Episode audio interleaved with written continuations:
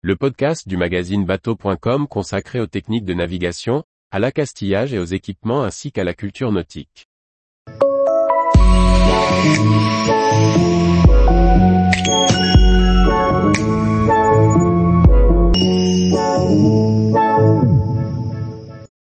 Le Luxor, un bateau sur mesure pour un transport exceptionnel. Par Anne-Sophie Ponson. En 1830, l'Égypte offre à la France la paire d'obélisques de Luxor. Mais comment transporter cet encombrant cadeau?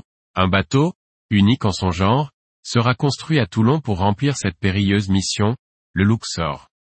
Acheminer en France un obélisque de 250 tonnes et 23 mètres de hauteur, au XIXe siècle, relève du défi technique et humain. Six années furent nécessaires pour concevoir et réaliser cet exploit.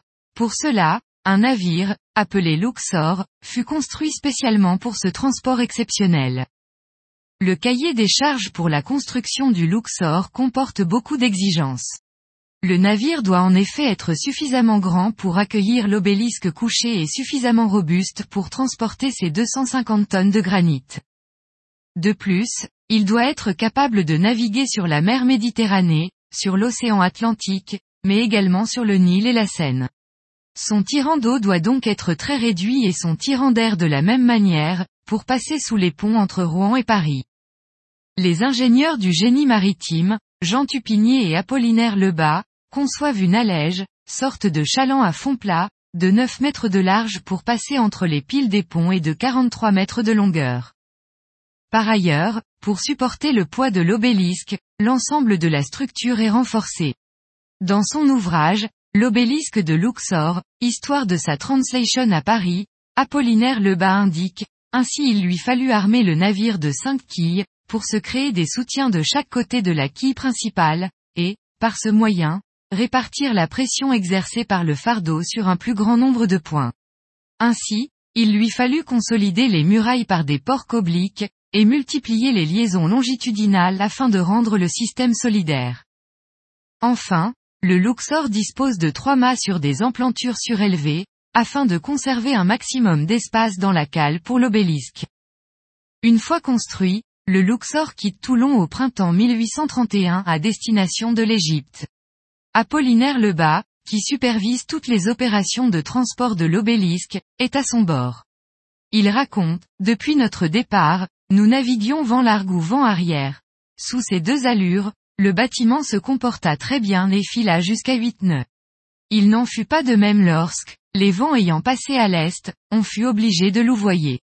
Le Luxor manquait des qualités nécessaires à ce genre de navigation, il dérivait beaucoup, inconvénients prévus, mais inévitable résultat de sa conformation forcée. Le navire atteint Luxor au mois d'août 1831. Il faut encore compter quatre mois pour abattre l'obélisque et la charger dans le bateau. Pour ce faire, la proue du Luxor est découpée au niveau du coltis, le couple le plus en avant du bateau. Ce système est le précurseur des car-ferries actuels, où l'avant du bateau s'ouvre pour laisser descendre les voitures, par exemple. Une fois l'obélisque chargé, le Luxor descend le Nil pour aller à la rencontre du Sphinx, navire à vapeur français chargé de le prendre en remorque. En effet, le Luxor n'est pas assez puissant pour naviguer seul jusqu'à l'embouchure de la Seine.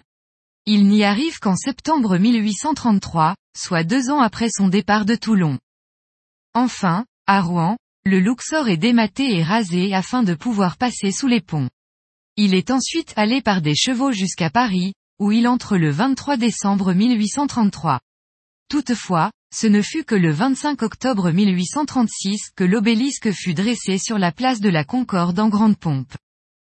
Pour cette opération, D'ingénieuses machines élévatrices avec de gigantesques cabestans furent construites par Apollinaire Lebas. Depuis ce jour, l'obélisque de Luxor se dresse fièrement dans Paris, grâce au trésor d'ingénierie et d'architecture navale déployé pour l'amener jusque-là. Tous les jours, retrouvez l'actualité nautique sur le site bateau.com. Et n'oubliez pas de laisser 5 étoiles sur votre logiciel de podcast.